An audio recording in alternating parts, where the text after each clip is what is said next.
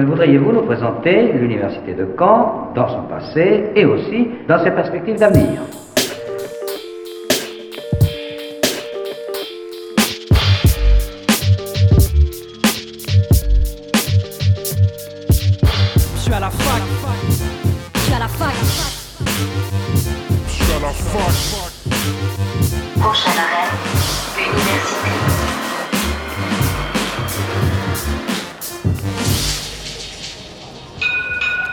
À toutes et à tous, nous sommes le jeudi 6 mai, il est midi et vous écoutez Fact News sur Radio Phoenix. Au programme de cette dernière émission de l'année, nous recevons monsieur Lamri Adoui, physicien et président de l'université de Caen-Normandie. J'ai eu l'occasion de discuter avec lui de cette année universitaire marquée par la crise sanitaire ainsi que les perspectives et objectifs de l'année prochaine. Par la suite, Maxime revient avec sa chronique Orientez-nous. Il est allé à la rencontre de Virginie Faron, éducatrice spécialisée. Avant ça, un rapide récap de la semaine.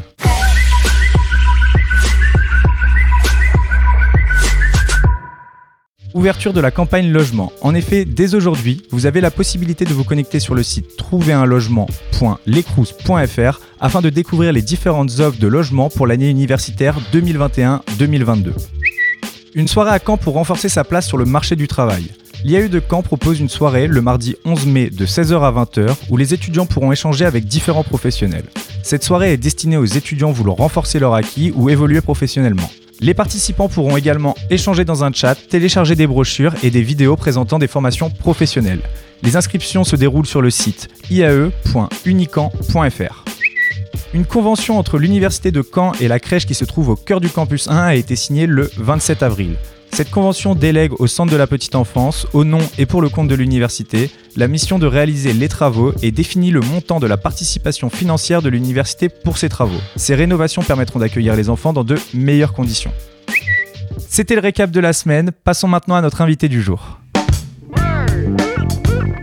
L'invité du jour sur Fact News. Et j'accueille donc ce midi Monsieur Lamri Adoui, président de l'Université de Caen. Nous le recevons aujourd'hui pour faire un bilan de cette année. Tout d'abord, bonjour. Bonjour. Alors, nous vous avions déjà reçu en début de votre mandat afin de faire un point sur la rentrée et les objectifs de l'année. Déjà, comment s'est passée la transmission en début d'année? Euh, Aussi bien que possible dans le contexte actuel. Euh, on aurait pu souhaiter un, un démarrage de mandat dans un autre contexte, mais c'est, j'allais dire, le lot euh, de tout le monde en ce moment. Les choses ne se passent pas exactement comme on l'aurait souhaité. On peut dire que le, le démarrage s'est relativement bien passé, mais on reviendra sur, sur des choses très concrètes pour les, pour les étudiants. Quel est le bilan général de cette année marquée par la crise du Covid? Alors la première chose qu'on peut dire, c'est que c'est quand même une année très particulière, puisque euh, je crois, euh, j'ai essayé de décompter, mais je crois qu'on a connu six séquences différentes depuis septembre 2020. Une rentrée à 100% en présentiel qui a peut-être été un petit peu trop optimiste. Et puis après, une jauge à 50%, un confinement dans lequel nous avons été fermés, une jauge à 20%, troisième confinement pendant lequel nous avons eu le droit de continuer euh, de faire quelques cours, et puis euh, la ministre annonce pour le 15 mai prochain une jauge à 50%, alors que nos étudiants ne sont majoritairement plus sur les campus puisqu'ils sont en période de stage. Donc déjà, la première chose qu'on peut dire, euh, c'est qu'on a connu une année très spéciale avec euh, de très nombreux revirements. Euh, je voudrais euh, peut-être aussi souligner quand même le, le- que je qualifierais de remarquable solidarité euh, de la communauté universitaire au sens euh, très large, c'est-à-dire des personnels, des enseignants, des personnels administratifs, des étudiants, des associations étudiantes, du CRUS, des collectivités territoriales. Et euh, si je voulais être un peu positif sur cette année difficile, je dirais que c'est quelque chose qui me marque. C'est cet esprit de solidarité, cet esprit de corps qui a fait qu'on a essayé de passer du mieux possible cette période difficile. Justement, la ministre de l'Enseignement supérieur est venue à Caen le 23 avril, si je ne me trompe pas. Elle a notamment rencontré l'équipe du SUMS. Est-ce que vous allez pouvoir nous parler de cette rencontre avec la ministre, justement? Alors effectivement, la ministre euh, a souhaité venir à l'université de Caen, hein, c'était son choix. Euh, venir en particulier euh, valoriser, je crois, la réforme des études de santé qui a été mise en œuvre à l'université de Caen avec les licences accès santé d'une part, et d'autre part parler de la question importante évidemment de la santé mentale des étudiants et la façon dont nous étions sur le terrain organisés entre justement tous euh, tous les acteurs que j'évoquais tout à l'heure, euh, et donc de, de, de regarder quelle était la prise de conscience et quelles étaient les actions qu'on avait pu euh, mener pendant cette période en faveur de justement de la santé des étudiants de façon globale et particulièrement de la question de la santé mentale, ce qui fait que le SUMS a été effectivement au cœur de cette, rencontre. Est-ce que la, la ministre a pu rencontrer des étudiants canés directement en échange? Alors, elle a rencontré des étudiants canets, elle a rencontré des étudiants qui étaient par exemple des, étudiants référents du Crous qui avaient accompagné des étudiants pendant le confinement. Elle a rencontré euh, des étudiants qui travaillaient autour de l'Agorae. Elle a rencontré euh, des étudiants qui étaient euh, tuteurs dans le domaine de la santé, quelques emplois étudiants, des étudiants qui aident au centre de dépistage et nos vice-présidents étudiants. Donc voilà, un, un certain nombre d'étudiants, oui. Euh, suite à des déclarations sur l'islamo-gauchisme qui gangrénerait les universités, bah, ça a créé des remous. Est-ce que cette polémique pour vous discrédite la communauté universitaire? Cette polémique, elle était inutile, totalement inutile. Je pense que c'est euh, vraiment faire euh, à la communauté ce qu'on va appeler un procès d'intention. Et je pense que ni sur le fond ni sur la forme, les propos n'étaient adaptés. Je pense que la conférence des présidents d'université qui euh, n'est pas une conférence connue pour être particulièrement un repère d'agitateurs, euh, s'est exprimée en temps et en heure sur, euh, sur cette question et les déclarations de, de, Frédéric Vidal sur l'islamo-gauchisme. Moi, je regrette finalement qu'on jette un peu l'opprobre sur une communauté universitaire qui, je pense, ne le méritait pas et qui était en plus en train de, qui est toujours en train d'essayer de, de faire de son mieux dans le contexte actuel. On va revenir euh, justement sur euh, tout ce qui était précarité étudiante, cours à distance. Au début d'année, on parlait des cours en distanciel qui ont du coup perduré presque toute l'année. Est-ce que vous avez réussi à mettre en place les systèmes justement pour faciliter ces cours? Par exemple, on parlait de mise à disposition des PC portables, ce genre de choses. Alors il y a eu énormément de choses de faites depuis un an. Euh, D'abord sur l'investissement dans le domaine du numérique, il faut savoir que l'université de Caen a investi plus de 2 millions et demi d'euros pour euh, équiper les étudiants soit de téléphones, soit de tablettes, soit d'ordinateurs portables. Euh, Nous avons mis en place un système de prêt d'ordinateurs dans les bibliothèques universitaires. Je peux vous annoncer d'ailleurs que ce prêt sera encore renforcé à la prochaine rentrée universitaire avec euh, de nombreux euh, ordinateurs portables supplémentaires qui seront à la disposition des étudiants. Il y a eu l'équipement des 85 amphithéâtres de l'université en solution de visioconférence. Il y a eu énormément de caméras qui ont été données à l'intention des, des enseignants pour pouvoir faire leurs cours dans de meilleures conditions. Euh, il y a eu euh, beaucoup de systèmes de, de, de, de visioconférence également installés dans des salles de travaux dirigées. Donc euh, il y a eu des efforts, euh, j'allais dire, considérables. On a été accompagné euh, dans ces efforts, par exemple par la région Normandie, qui nous a financé à hauteur de 1 million d'euros euh, l'infrastructure numérique. Nous avons renforcé les réseaux. Euh, dont, on avait, dont on a vu systématiquement que le premier jour du confinement, qu'ils pouvaient euh, un peu être en difficulté sur, euh, sur la tenue d'un certain nombre de, connexions simultanées. Donc voilà, je, je crois que beaucoup, beaucoup de choses ont été faites, mais on n'est pas au bout. Ça veut dire que malgré tout, il peut arriver que on soit amené à privilégier des solutions euh, externes à l'université plutôt que des solutions maison, ce qui peut euh, poser pour notre système d'information et pour euh, la confidentialité un certain nombre de questions. Et donc on sait que nous ne sommes pas au bout de nos efforts de ce point de vue-là si on veut que les étudiants aient leur cours dans les meilleures conditions. Vous me parliez tout à l'heure de l'Agorae, par exemple. C'est vrai que beaucoup d'associations ont mis des dispositifs en place afin bah, d'aider les. Bon, c'est ça, c'est l'élan de solidarité dont on parlait euh, tout à l'heure. Comment les aider, comment les accompagner, ces associations, pour justement leur permettre de continuer leur travail avec les étudiants? Alors ça, c'est un point qui est crucial, parce que ces associations, on l'a bien vu, elles ont été sur le terrain, et euh, je l'ai dit à la ministre d'ailleurs, elles ont été dans le dépassement de fonction. Ça veut dire que l'Agorae, finalement, comme le SUMS, j'allais dire, euh, ils sont pas là normalement pour gérer de l'urgence euh, immédiate. Le SUMS, normalement, c'est de la prévention, c'est de la promotion de la santé. L'Agorae, c'est là pour euh, aussi venir en aide euh, sur parfois des précarités financières à des étudiants qui ont du mal à subvenir à leurs propres besoins. Mais là, je trouve qu'ils ont été bien au-delà finalement de leur, de leur mission de base et on peut que les remercier parce que euh, pendant la période du premier confinement, par exemple en 2020, euh, c'est l'une des structures qui est restée totalement ouverte et à l'écoute des étudiants pendant toute la période. Or aujourd'hui, ces associations, après une année à vivre à distance, peuvent avoir des difficultés à renouveler leur vivier de bénévoles. Et on sait qu'une association, c'est quelque chose d'absolument crucial, de se baser sur des bénévoles et d'avoir cette continuité. Et donc, nous allons accompagner les associations étudiantes, par exemple, en leur permettant très prochainement, dans le mois qui vient, d'organiser leurs assemblées générales, d'organiser leurs bureaux, parce qu'on est dans la période où on va renouveler les bureaux, généralement, et donc on va leur permettre, dans des conditions sanitaires, de pouvoir se réunir à l'université, de manière à ce qu'ils puissent procéder à ces passations euh, entre différentes équipes de direction, parce que je pense qu'il faut qu'on les accompagne, nous, aujourd'hui, pour qu'elles puissent survivre et pour qu'elles puissent continuer demain à jouer le rôle qui a été le leur. Pour ce qui va être des, des cours en distanciel, donc on a vu que toute l'année ça a été assez compliqué, on avait un petit peu de mal au niveau communication à savoir ce qui se passait finalement. Pour la fin d'année, on avait parlé des concours, des passages d'examen en présentiel. Est-ce que ça va se faire? Est-ce ça va se faire pour certaines filières, peut-être pas d'autres Comment ça se passe Alors, pendant la période du troisième confinement, euh, je crois de mémoire, du 6 avril au 2 mai, donc une période qui est désormais derrière nous, hein, puisqu'on a basculé dans une nouvelle période. Les examens étaient interdits en présentiel, sauf sauf un certain nombre d'exceptions. Et il se trouve qu'à l'université de Caen, ces exceptions sont nombreuses. D'abord, sauf tout ce qui touche à la santé. Donc toutes les licences d'accès santé, tous les concours, masso-kinésithérapie ou euh, autres concours euh, liés à la santé, pharmacie, plus nous avions le droit d'organiser en présentiel tous les contrôles continus qui pouvaient se tenir à l'échelle d'une salle de TD. Ça veut dire que finalement, on pouvait réunir les étudiants pour, composer sur leur contrôle continu, comme on peut aujourd'hui les accueillir pour faire un TD, euh, dans, dans les mêmes conditions. Donc un certain nombre d'épreuves ont pu se tenir en présentiel euh, sur la période. Maintenant, nous sommes entrés dans la phase, on va dire, de déconfinement avec, euh, vous l'avez entendu, quatre périodes successives. Donc c'est aux équipes pédagogiques aujourd'hui de décider des modalités des contrôles de connaissances et un certain nombre d'examens ou de concours pourront avoir lieu en présentiel sur le site d'ici la fin de l'année. On, parle des, étudiants, mais il y a aussi les employés. L'université, c'est énormément d'employés. Euh, pendant l'année, est-ce que ça a été très problématique de n'avoir qu'une partie des différents acteurs de la vie universitaire en présentiel? Bah, Je pense aussi notamment aux restaurants universitaires qui pendant un moment étaient fermés, ouverts. Comment ça s'est organisé cette année? Alors c'est évidemment un point difficile parce que euh, vous voyez qu'on a parfois eu à gérer des injonctions contradictoires. D'un côté, nous avions euh, la nécessité, par exemple début février, d'accueillir de nouveau nos étudiants sur les campus, avec d'abord une jauge de 20% qui a augmenté après par la suite, mais simultanément, nous avions les directives d'interdiction de réunion de plus de 6 personnes. Et donc, on ramenait les étudiants sur les campus, parfois pour des groupes de 30-40 étudiants, mais nous n'avions pas le droit d'organiser ces réunions et nous devions favoriser le télétravail. Donc, évidemment, ce sont des choses qui sont parfois difficiles à faire comprendre à la communauté.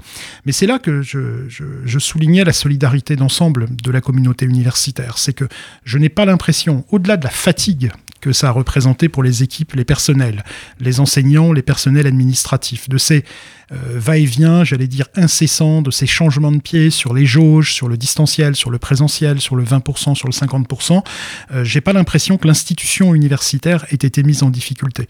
Parce que euh, chacun a fait le nécessaire, chacun dans son rôle, pour qu'on assure cette continuité du service public.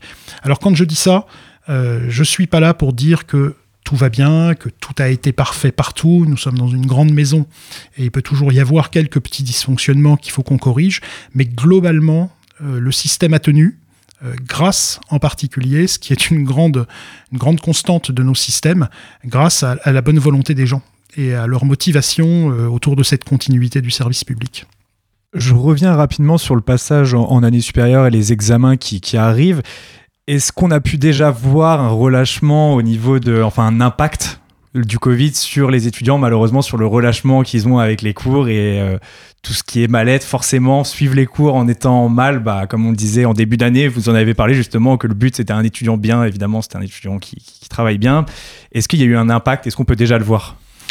Alors c'est euh, très difficile à analyser globalement parce que euh, quand nos vice-présidents étudiants font des enquêtes, destination des étudiants. Ils en ont lancé une, je crois, en janvier dernier. Euh, près de 6000 étudiants ont répondu à ce questionnaire. On se rend compte que les étudiants, globalement, ne vont pas bien, euh, qu'ils ont peur du décrochage et que, euh, on va dire globalement, un quart des étudiants de l'université se sentent en situation de décrochage. Donc ce sont des chiffres énormes, 25%. malgré tout, cela ne se traduit pas dans les chiffres, ni dans le taux de présence aux examens, qui a plutôt tendance à être supérieur aux années antérieures, parce qu'il y a eu quelques examens en distanciel, finalement les gens se sont connectés, ni dans le taux de réussite. Euh, on n'assiste absolument pas à un décrochage, et particulièrement pas en licence alors que c'est là qu'on pouvait attendre euh, des, choses un peu difficiles pour les étudiants de première année. Peut-être une petite baisse dans certains masters, ce qui serait effectivement un indicateur, parce que normalement, quand vous êtes en master, euh, le, décrochage est évidemment moindre. Mais globalement, on n'assiste pas à un décrochage massif, ni en termes de résultats, ni en termes de, présence. Donc il conviendra de l'analyser maintenant avec ce second semestre. Et donc on, on essaiera d'avoir un recul sur l'ensemble de l'année universitaire. On a pu voir sur le campus, on voit sur le campus plutôt que plusieurs projets de rénovation sont en cours. J'ai eu l'occasion de participé aussi à la signature d'une convention pour un projet de rénovation. Euh, comment ça se passe l'avancée des travaux? Et concrètement par exemple sur l'ancien, enfin le bâtiment B, on voit que ça avance, on voit que ça se construit. Concrètement comment ça avance, comment ça se construit? Alors beaucoup de projets, effectivement immobiliers sur le campus en ce moment. Le, le bâtiment B, comme vous le dites, hein, donc qui euh, avance bien. Euh, a priori, on envisage de faire la rentrée septembre 2022 dans le bâtiment. Donc euh, le bâtiment, on espère, sera livré au printemps de l'année prochaine. Donc euh, les, travaux avancent dans de bonnes conditions. Et, et là, l'université a été assez responsable parce que ça veut dire que tout a continué pendant les confinements successifs, ce qui a permis aussi, ce qui euh, pour euh, l'économie du territoire était importante, de continuer à fournir du travail aux entreprises locales qui interviennent sur ces chantiers. Donc ça, c'était important. Vous avez un projet qui va voir le jour et qui va sortir de terre aussi très très prochainement, qui est le stade. Euh, qui est sur le campus 1, en haut du campus, près du CRUS et euh, du, SUAPS et du SUMS, euh, avec une première livraison probablement avant l'été de cette année, donc fin juin 2021. Euh, il y aura une deuxième phase de travaux pour des vestiaires et un parcours euh, sportif derrière, mais ça avance euh, de ce point de vue-là. Et puis des choses peut-être plus, plus invisibles, c'est le fait que l'université a été lauréat d'un financement de l'État du plan de relance qui va nous permettre de changer complètement les chaudières du campus 1 et de passer en biomasse, ce qui va permettre de réduire considérablement nos émissions de gaz à effet de serre et en plus de faire travailler toute la filière bois normande, puisqu'il faudra être approvisionné tous les jours en bois de manière à pouvoir faire tourner cette chaudière biomasse. Et, et j'insiste là-dessus, on est, c'est très important pour nous parce que non seulement c'est vertueux, mais en plus on est connecté à la ville. Et je pense que l'université dans la ville, c'est quelque chose de très important. Et on pourra comme ça continuer d'injecter de l'énergie dans le réseau de chaleur de la ville de Caen, de manière à continuer à chauffer, par exemple, et à fournir de l'énergie à tous les habitants du, calvaire Saint-Pierre, qui est en haut du campus. Et donc euh, c'est aussi, euh, j'allais dire quelque part, notre responsabilité sociale. On a une université dans la ville, et donc on peut, euh, on travaille avec la ville. Après, sur la question de la crèche que vous évoquez, euh, on est une université qui euh, est l'une des seules universités en France qui a la chance d'avoir une crèche sur nos campus, une au campus 1, une au campus 2, une petite à l'INSPE. Et donc la crèche du campus 1, elle date, euh, les bâtiments datent, je crois, de 1986 si bien qu'il y avait euh, des besoins de rénovation qui devenaient urgents. Il y a quand même 60 enfants euh, d'étudiants, de personnel de l'université, du CNRS, du CRUS, de la ville de Caen, qui sont accueillis euh, au sein de cette crèche. Et donc euh, l'université a décidé d'investir euh, un financement à hauteur de 20 000 euros, euh, de manière à pouvoir être accompagné par la caisse d'allocation familiale et par la CNAM, qui vont euh, pouvoir euh, permettre de, de- de- de financer une grosse partie euh, de cette rénovation de la crèche pour qu'on soit dans des conditions d'accueil des enfants euh, de bon niveau. Oui, c'est ça. C'est pas augmenter les capacités d'accueil, c'est rendre les choses plus fonctionnelles et euh, qui suit aussi le développement durable pour, euh, par exemple, les chaudières. Tout à fait. On aura toujours euh, 60 lits euh, dans cette crèche du campus 1. Après cette partie bilan, justement, venons-en euh, aux objectifs de l'année prochaine. Bon, malgré le fait qu'en cette période, c'est un, petit peu compliqué de parler d'avenir parce qu'on sait jamais ce qui va se passer. Quels sont les objectifs concrètement pour l'année prochaine après avoir passé, euh, bon, pas une année entière, mais une bonne partie de l'année à l'université? Alors, euh, d'un point de vue rentrée, hein, d'un point de vue étudiant, euh, je pense que c'est- la chose la plus importante là. Le message qui doit passer, c'est que nous souhaitons un retour des étudiants à 100% sur le campus. 100% sur le campus, euh, ça ne veut pas nécessairement dire 100% toujours dans les salles. Euh, je crois qu'il va falloir faire attention de peut-être pas renouveler ce qui s'est passé l'année dernière, où on été à 100% présent euh, dans les amphithéâtres, si bien que euh, la situation peut se dégrader au bout d'un moment assez rapidement, même si ça n'est pas nécessairement sur le campus que les étudiants se, se contaminent, comme toute la population d'ailleurs. Mais en revanche, il va falloir qu'on ait un minimum de jauge assuré pour la prochaine rentrée. J'espère qu'on sera idéalement à 100%, mais si ça n'est pas le cas, qu'on soit au moins 70% de notre temps en présentiel. Mais simultanément, je le dis vraiment aux étudiants, euh, il faut pas hésiter un seul instant de se dire est-ce que je prends un logement à Caen ou pas à Caen? Est-ce que je reste à 300 km de là parce qu'il y aura peut-être de l'hybride? Non. Là, la question, elle est très très claire. Euh, L'année qu'on vient de passer prouve que tout le monde, les étudiants en premier lieu, mais aussi les enseignants, ont vraiment besoin euh, d'avoir cette assurance qu'on devra être sur les campus, que les enseignements auront lieu en présentiel, et que si toutefois il y avait une petite part du temps qui n'était pas en présentiel, ce qui, il faut être responsable, peut arriver, alors il y aura quand même la nécessité d'être sur place parce qu'il faudra inventer des pédagogies dans lesquelles le travail de groupe, dans lequel le travail entre les étudiants, dans lequel le travail en bibliothèque universitaire sera indispensable.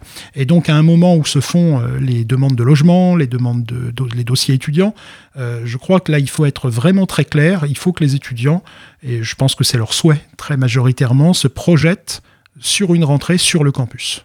Le fait de prendre un logement à Caen ne va pas, bon, comme cette année où finalement pendant deux fois, euh, deux mois, il, il n'allait pas du tout sur le campus. Là, le but c'est d'essayer de trouver des solutions pour que même s'il n'y a pas les cours en présentiel, le campus reste connecté avec les étudiants qui y vivent à côté. Exactement.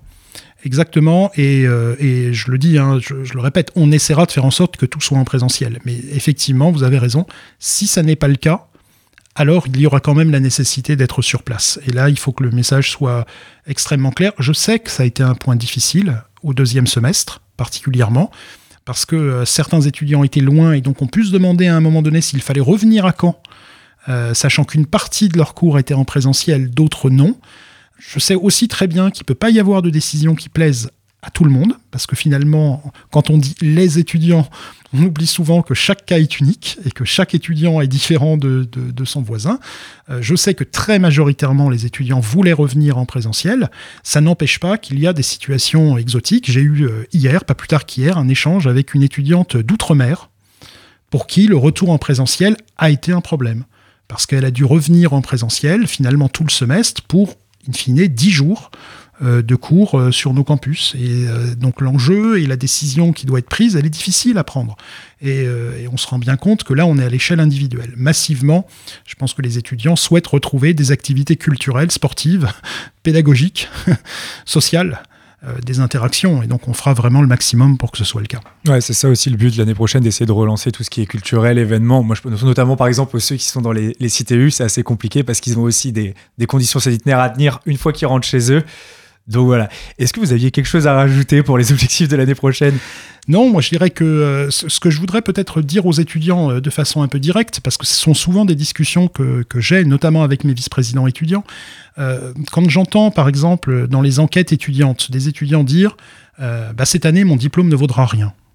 Pourquoi? Parce que j'ai passé mon examen en à distance. Eh ben, je, systématiquement, je leur réponds n'ajoutez pas de la peine à votre peine. C'est pas possible. Vous avez déjà subi finalement cette crise sanitaire qui s'est imposée à tous et en particulier à vous. Euh, vous avez vécu des choses qui sont difficiles. On a passé ensemble un cap qui est un cap euh, objectivement difficile, qui n'est pas celui que vous aviez projeté pour vos études et pour votre vie étudiante. Ça, c'est absolument clair. Néanmoins, euh, tout le monde s'est adapté, vous les premiers. Euh, Il y a eu de la continuité pédagogique dans des conditions plus ou moins réussies, mais il y a quand même eu de la continuité pédagogique. Il n'y a pas d'enseignant qui ait baissé le niveau des diplômes. Là, je m'inscris vraiment en faux sur cette idée-là. Penser que euh, on brade un diplôme, c'est vraiment pas la réalité. Et croyez-moi, il y a des composantes où les étudiants ont plutôt tendance à me dire le contraire, à me dire finalement, euh, certains n'ont pas fait preuve de bienveillance. Voilà, donc euh, je pense pas qu'il y ait eu euh, vraiment une braderie, un bradage des diplômes qui a été, euh, qui a, été- le cas. Donc, ne dites pas à vos familles, à vos parents, à vos futurs employeurs que votre diplôme ne vaut rien parce que ça n'est pas vrai. Ça n'est pas vrai. Donc ne tenez pas ce discours et euh, ne, ne vous faites pas plus de mal que déjà vous n'en avez subi. Donc voilà, je voulais euh, peut-être donner ce, ce- sentiment-là et ce message-là à l'ensemble des étudiants. Et puis dire, euh, dire aussi que on va préparer une rentrée, on la, on la prépare de la façon la plus responsable possible. À partir de la semaine prochaine, on vous confirmera les journées, mais les étudiants pourront venir se fournir en autotest sur le site de l'université, de manière à pouvoir se tester euh, pas seulement pour venir sur le campus, mais ils pourront utiliser ces autotests aussi pour eux, personnellement, parce qu'ils ont envie d'aller voir un membre de leur famille, parce qu'ils ont un rendez-vous et qu'ils veulent être responsables. On va essayer de se battre pour la vaccination sur le campus, parce que c'est quand même un levier pour notre prochaine rentrée. On va essayer de réfléchir à la remédiation, de voir comment on peut organiser notre, notre prochaine rentrée. On va recruter encore des emplois étudiants. Faut que les étudiants soient à l'écoute aussi des possibilités qui vont être offertes par l'université. Et puis, on a bien compris que euh, la période qu'on vient de passer nous obligeait quelque part à nous projeter dans le futur, aussi bien sur les conditions d'études, aussi bien sur les conditions de vie étudiante, que sur euh, la prise en charge, par exemple, de la santé étudiante sur le campus de Caen et sur les campus distants. Et c'est bien quelque chose qui va nous animer ces prochaines semaines. Merci beaucoup d'avoir été avec nous. Merci à vous. La plus moderne des universités d'Europe.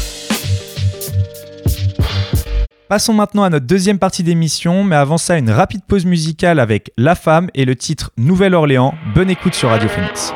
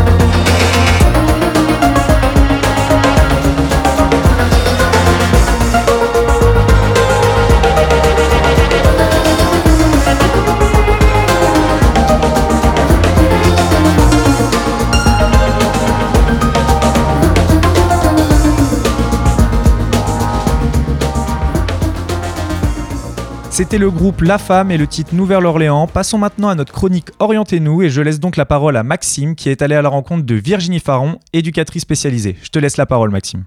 Bonjour Ellie, bonjour à tous et bienvenue sur Orientez-nous, votre nouvelle chronique intégrée dans Fact News. Ensemble, nous allons donner la parole à des professionnels canés pour mieux comprendre leur métier et vous aider dans votre orientation professionnelle. Et aujourd'hui, notre invité spécial, c'est Virginie Faron. Bonjour Virginie. Euh, bonjour Maxime.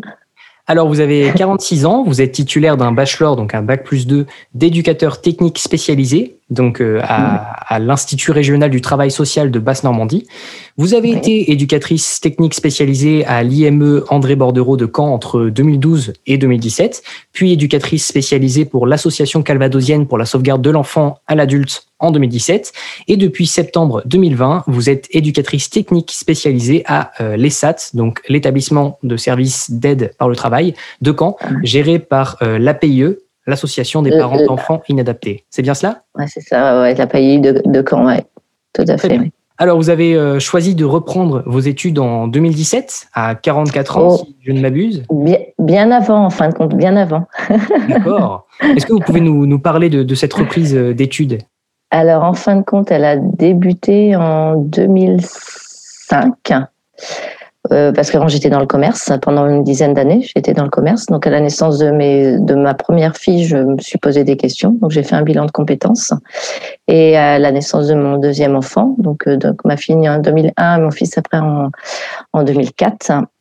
Euh, donc le bilan de compétences que j'avais fait, je, l'ai repris et je me suis orientée pour chercher effectivement ce qui, me plairait. Donc j'ai fait un stage pour vraiment concrétiser mon projet, si vraiment ça allait me plaire. Donc j'ai fait une première formation de moniteur éducateur que j'ai obtenue en 2007.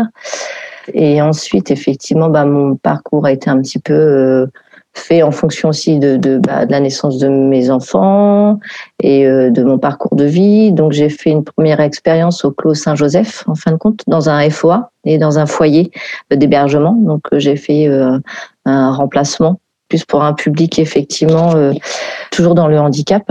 Pour euh, alors à cette époque-là, il y avait encore les éducs, donc les moniteurs d'éducateurs qui travaillaient la nuit. Et après, ça a été des veilleurs de nuit qui ont repris le, relais. Donc les textes de long ont changé. Et euh, donc voilà. Donc j'ai fait ma première expérience en 2007. Est-ce que c'était simple de reprendre vos études, donc après une, première carrière professionnelle? Est-ce que vous le recommandez aux gens dans le marché de l'emploi qui hésitent à reprendre leurs études? Ah oui, je le recommande fortement. Euh, c'est pas simple. C'est pas simple personnellement, c'est pas simple professionnellement parce qu'on a des doutes, parce que c'est dur de reprendre les études, parce que moi j'avais fait qu'un BEP, CAP et un bac pro, donc euh, vraiment pas une filière générale.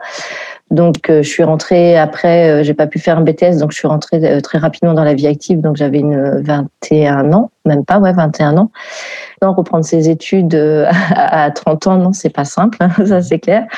Euh, en plus avec des, des ben, en plus non c'est pas c'est pas très cool de dire ça mais avec des enfants en bas âge effectivement c'est c'est c'est sportif hein, quand même. Euh, c'est sportif c'est euh, ben, on n'apprend pas de la même façon on a une fatigue qui est quand même différente. Et il faut pouvoir conjuguer tout tout quoi. La vie personnelle peut être malmenée mais avec aucun regret de de de, de le faire quoi vraiment pas du tout Vous avez fait vos études à, à Caen, donc dans un bachelor d'éducateur euh, spécialisé. Pourquoi vous êtes-vous dirigé vers ce bachelor? Maintenant, depuis deux, deux ans, parce que ça fait moi deux ans que j'ai mon diplôme de- d'éducateur technique spécialisé, maintenant c'est considéré comme bac plus 3. Les, ceux qui sont rentrés euh, la- la- la- l'année où j'étais, la dernière année, eux, ils sont considérés comme bac plus 3 maintenant. Donc ça, c'est hyper important. Moi, je n'ai pas, effectivement, j'ai un bac plus 2, c'est considéré comme bac plus 2. Il faudrait que je passe euh, euh, une petite euh, correspondance pour passer bac plus 3, mais maintenant, c'est considéré comme bac plus 3. C'est quand même euh, éducateur spécialisé, éducateur technique spécialisé. C'est trois ans d'études quand même. Pourquoi à Caen Hmm. Bon, bah déjà, voilà, une question de, de simplicité par rapport à mes, à mes, à mes enfants. Il y a un RTS quand même à Caen, donc on a quand même là cette chance d'avoir l'IRTS à Caen. Et pourquoi ETS Euh, Quand je suis rentrée, donc euh, j'ai commencé, euh, donc tu parlais effectivement de la Ligue de l'enseignement. J'ai commencé en 2012 un remplacement à l'IME André Baudreau. Euh, quand j'ai commencé cette expérience, donc j'ai commencé effectivement par des remplacements, euh, pareil, dans des foyers d'hébergement. Dans l'enceinte de l'IME, il y a deux foyers, donc en fonction de l'âge. Euh, et moi, j'ai commencé euh, par faire des remplacements. Donc, j'ai eu la chance de faire un long remplacement d'une personne qui était en congé maladie. Je suis restée un peu plus d'un an. Et euh, après, on m'a proposé d'autres remplacements, effectivement, euh, toujours dans l'hébergement, dans le foyer. Ça s'est très très bien passé et euh, j'ai pu faire après d'autres remplacements toujours euh, à l'IME. Euh, et la chef de service m'a proposé effectivement euh, après ce remplacement euh, au foyer de un remplacement hum, pour les ateliers. Donc ça c'est deux choses différentes effectivement. Donc c'est pas le même même chef de service euh, parce que là c'est du travail en temps de jour et là tu es dans les ateliers en fonction euh, bah, du jeune de son projet, on a différents ateliers. Et donc il vous fallait ensuite le bachelor pour euh, continuer dans ce métier, c'est ça?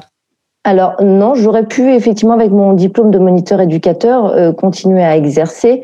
Après moi, la question s'est posée effectivement de savoir si je voulais être éducateur spécialisé parce qu'il y a des éducateurs spécialisés qui sont en temps de jour et là qui accueillent et qui travaillent sur d'autres supports. Donc c'est-à-dire sur l'autonomie, euh, l'autonomie euh, dans les transports, l'autonomie, tu vois, sur des activités. Effectivement, on va plus travailler sur l'autonomie que lorsqu'effectivement quand tu es éducateur euh, technique spécialisé ou moniteur d'atelier aussi. Hein, il y a ces deux, deux parcours-là que tu peux suivre aussi. Tu travailles plutôt sur l'insertion professionnelle, plutôt sur quelque chose de technique si tu veux. Moi, vu que j'étais déjà technique dans le sens où j'avais un bac professionnel dans le commerce, moi, j'ai essayé, et euh, effectivement, quand j'ai eu euh, ce poste-là, de travailler sur leur autonomie, effectivement, dans leur vie du quotidien, c'est-à-dire sur l'argent, sur comment préparer un repas équilibré, sur euh, ben, la lingerie, c'est comment laver son linge, comment le repasser. Mmh. tu vois, j'étais plus effectivement sur ce, sur ces, ces choix-là. Donc, moi, la question que je me suis posée, c'est effectivement, est-ce que je vais être éducateur spécialisé ou plutôt éducateur technique? C'est pour ça que après, je, je mon cœur a balancé, mes choix professionnels ont été par rapport à ça. Hmm. Et euh, je me suis plus retrouvée effectivement par rapport à, mes pratiques, bah, effectivement à comment je pouvais être plus à l'aise. Euh, donc c'était plutôt éducateur technique spécialisé. Donc après c'était pas simple dans le sens où euh, comment passer ma formation aussi sans bah, toujours en étant payé, comment je, je pouvais faire. Alors, vous êtes arrêté au, bac plus 2. Est-ce que vous auriez pu continuer vos études Par exemple, est-ce qu'il y a des, masters dans, dans, dans, votre domaine? À quel métier cela permet d'accéder si on continue les études après? Alors si on continue les études, moi je me suis pas. Si si on continue les études, effectivement, on arrive sur euh, chef de service. Je peux après effectivement. Euh, donc là, où je suis, on peut être moniteur principal. Donc il n'y a pas vraiment effectivement de de continuité, je ne sais pas, je me, me trompe pas, mais si tu veux, les, les, personnes après avoir acquis de l'expérience et de l'ancienneté, en fonction effectivement de, tu peux devenir moniteur principal. Donc là, tu vas être, euh, on va dire euh, hiérarchiquement, euh, tu vas gérer le planning des éducateurs et aussi les fournisseurs. quand tu es dans un ESAT, hein, là je parle d'un ESAT, hein, si tu veux. Dans un IME, il n'y a, pas de moniteur principal dans un IME, il n'y a pas de dans où j'étais, moi, il n'y avait pas de moniteur principal. Au-dessus des éducateurs techniques, c'était le chef de service, si tu veux. Alors là, ça va venir à disparaître. Hein. C'est plus les éducateurs spécialisés qui vont effectivement prendre un peu la place de, chef de service. Euh, actuellement, c'est un petit peu la structure que c'est en train de prendre. C'est ça, le, plus gros des métiers, c'est les éducateurs euh, spécialisés et techniques. Voilà. Maintenant, on va s'intéresser à, votre métier et à vos métiers euh, sur toute votre carrière. Parlez-nous du métier euh, d'éducateur technique spécialisé. Euh, pouvez-vous nous expliquer rapidement vos principales tâches, notamment ce que vous avez fait euh, à, l'APIEI et ce que vous avez fait de différent à, l'IME ce que je fais différent, en fin de compte, c'est dans un IME, c'est plus des adolescents, c'est plus des enfants, c'est un public d'enfants. donc avec à l'âge de normal, normalement, les jeunes ne peuvent pas rester au-delà de 18 ans, ils, ils passent en ESAT. Mhm. Euh, il y a, euh, alors que je te dis pas de bêtises, il y a une loi effectivement qui nous permet de les garder parce que les, les quand même les orientations sont quand même bien saturées. Jusqu'à l'âge de 21 ans, on peut garder les jeunes hein, si on n'a pas de proposition d'orientation. Donc l'orientation après, en fonction euh, de leurs compétences, passe en ESAT ou en FOA ou en femme. Donc, tu vois, il y a différentes structures après. Euh, donc là, dans un ESAT, es dans un, c'est plus le même public, c'est un public d'adultes, si tu veux. Donc là, on, ils sont payés, c'est des salariés. Hmm. Et au niveau des tâches que vous avez fait, vous, de différents? Alors, dans les AT, euh, donc c'est vraiment, on, on, est là donc pour adapter le travail aux adultes. À chaque adulte qu'on accueille, on adapte. Euh, alors là, actuellement, moi, j'ai été recrutée dans un, un atelier de blanchisserie qui n'est pas encore ouvert, mais donc je donc il va ouvrir bah, lundi prochain. Donc moi je vais devoir effectivement leur apprendre les différentes tâches dans la blanchisserie. Là actuellement je suis dans un atelier de conditionnement. Donc on va travailler pour euh, pour euh, donc là on avait travaillé pour la poste où tu fais des, tu prépares des, des colis, euh, des pliages de colis. on travaille pour beaucoup Hamelin où là, tu vas travailler, on va préparer la papeterie. Donc, en fonction, nous, on doit adapter la tâche pour qu'elle soit simplifiée et qu'elle soit simple. En fin de compte, on doit laisser l'adulte en autonomie. Il doit faire son travail en autonomie. C'est à nous, de trouver différentes techniques pour qu'ils puissent le faire en autonomie. Alors On est- alors qu'à l'IME, c'est plus les enfants, du coup. Le- Voilà, à l'IME, on n'est pas sur un, un- un poste de travail, on est là sur un poste effectivement de, de, de compétences. On va, on va, on va qualifier, on va voir s'ils sont en capacité de, de, de pouvoir travailler dans telle ou telle structure et voir euh, leur apprendre, à leur faire découvrir, voilà, leur faire découvrir plutôt, leur faire découvrir ce qui pourrait leur plaire. Quels sont Ce les, qui pourrait leur plaire. quelles sont les compétences, les, les, les appétences euh, nécessaires pour euh, devenir éducateur spécialisé l'observation, la patience, euh, travailler en équipe, toujours être en capacité de, se de s'auto-former aussi en fonction de, de, l'adulte qu'on va avoir ou de l'enfant qu'on va avoir. Il faut qu'on sache effectivement euh, trouver des techniques différentes. On, doit accompagner, toi, on doit former, on doit se remettre en question et voir large parce que on va travailler sur un support mais euh, ça peut aussi leur servir dans leur, leur vie au quotidien, si tu veux. Donc euh, voilà, notre travail, ça va être, euh, c'est surtout ça, c'est effectivement d'assurer une, fonction euh, d'un support. À chaque fois, tu dois adapter ton support face à la personne que tu vas avoir devant toi. Pouvoir signaler aussi, de pouvoir travailler avec les familles, parce que là, la PAUI, c'est quand même une, une association de familles, si tu veux. Donc, faut être en lien avec les familles. Euh, sachant qu'après, euh, c'est quand même des adultes. Donc, faut aussi se dire que c'est des adultes. Donc, les familles, elles sont toujours présentes. Donc, il y en a qui sont sous tutelle, mais il y en a qui sont pas sous tutelle, qui sont autonomes dans leur quotidien. Ça demande une certaine adaptation. Oui, tout ça. Et quel est le marché de l'emploi des éducateurs? Euh, Quels sont les salaires de base? Qui recrute les éducateurs? Est-ce que c'est difficile de, de, de travailler euh, dans ce domaine-là? Ou est-ce qu'à l'inverse, il y a beaucoup de, de postes, beaucoup de, travail disponible? Il y a quand même beaucoup de structures qui manquent effectivement de personnel. Après, euh, vu qu'on est en restructuration, je dirais, euh, il y a beaucoup de changements euh, dus à l'inclusion aussi, dus à des différentes euh, lois qui, qui, qui changent les choses. Euh, moi, je vois l'IME, effectivement, euh, depuis que j'ai commencé, tout a été restructuré, les groupes ont été restructurés, nos tâches de travail, donc les, les tâches des éducateurs hein, spécialisés surtout, ont été revues, ont été- sont différentes maintenant. Euh, la marche, ouais, c'est différent. On a différents publics là, si tu veux. Avant d'être embauché là, à la PAUI, j'ai fait un remplacement d'un a- d'un an dans la protection de l'en- l'enfance. Euh, donc, on a vraiment différents publics. Tu peux travailler en prison aussi. Tu peux travailler avec des femmes aussi euh, qui sont isolées. Tu peux avec, travailler avec un, un public euh, de, de personnes réfugiées. Tu peux travailler aussi avec des personnes, euh, effectivement, des gens du voyage. Tu peux travailler. Donc moi, je, effectivement, je travaille dans le champ du handicap.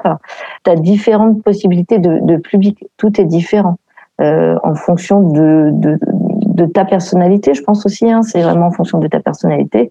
Au niveau des salaires, euh, oui, en fonction des, en fonction des structures, t'es pas payé de, de la même façon. En fonction des conventions, tu n'es pas payé de la même façon. Là, aujourd'hui, euh, à, à la PAUI, j'ai quand même, euh, je travaille en 30 jours. Euh, tu vois, je travaille pas le week-end. Euh, j'ai des conditions de vie qui sont très agréables. Après, je fais euh, du 8h30, 16h48. Euh, c'est du non-stop, c'est-à-dire qu'on accompagne les adultes sur le temps du midi aussi. Et Donc, euh, si voilà. vous aviez des, des conseils à donner à un auditeur qui voudrait travailler dans le secteur de, de l'éducation euh, spécialisée et de l'aide à la personne, quels seraient-ils qu'il soit euh, en, en reconversion professionnelle ou en, en formation initiale?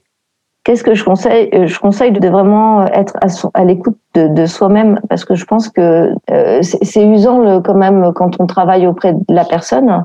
C'est usant psychologiquement, c'est usant, on n'a pas l'impression, mais c'est usant parce qu'on est toujours en train de se, se remettre en question, toujours se poser des questions si effectivement notre approche elle est bonne, si on a bien fait notre travail. On doit être toujours dans l'observation, donc c'est à tout moment tu te dire bah, est-ce que j'ai pas oublié ça, est-ce que comment j'ai bien fait ça? Parce qu'on on- on aide quand même, on soutient et euh, bah, des fois c'est pas c'est pas toujours évident quoi. Est-ce qu'il est possible de faire un stage euh, auprès de vous, euh, par exemple, à l'APAEI de Caen euh, Et à quelle adresse un jeune ou, quelqu'un en reconversion euh, peut-il écrire pour demander à votre structure de le prendre en stage? Le siège est euh, à Caen. Euh, L'adresse, je ne la connais pas précisément, mais euh, oui, il est possible de faire des stages. De toute façon, ça nous arrive de prendre des stages. Donc actuellement, ça a été compliqué avec avec euh, bah, la, la, la, la, la crise sanitaire, c'est pas évident. Donc nous, on a été quand même touchés. Euh, donc pas évident d'accueillir des personnes de l'extérieur. Mais là, dernièrement, on a accueilli euh, deux étudiants en médecine parce que de plus en plus, on va travailler avec les médecins et ça, je trouve que Mm. c'est chouette. Euh, après, dans nos, structures aussi, à l'E- à l'ESA de Saint-André-sur-Orne, aussi, on, on reçoit euh, des candidatures, euh, soit pour postuler pour des remplacements ou pour des, des, des stagiaires. Très bien. Eh bien, écoutez, c'est déjà la fin de notre chronique Orientez-nous. Virginie Faron, merci d'avoir participé à cette interview et de nous avoir partagé votre expérience et votre parcours. Chers auditeurs, vous pouvez retrouver cette interview en podcast sur le site phoenix.fm. Je vous souhaite à tous une très bonne journée. Ellie, je rends l'antenne. Merci Maxime d'avoir été à mes côtés tout au long de cette année. C'est maintenant la fin de la dernière émission Fact News. C'était un plaisir de vous présenter l'actu étudiante tous les jeudis midi. Vous pouvez retrouver tous les podcasts sur phoenix.fm. On se retrouve en septembre avec une nouvelle équipe. Je vous souhaite à tous une très belle journée sur Radio Phoenix.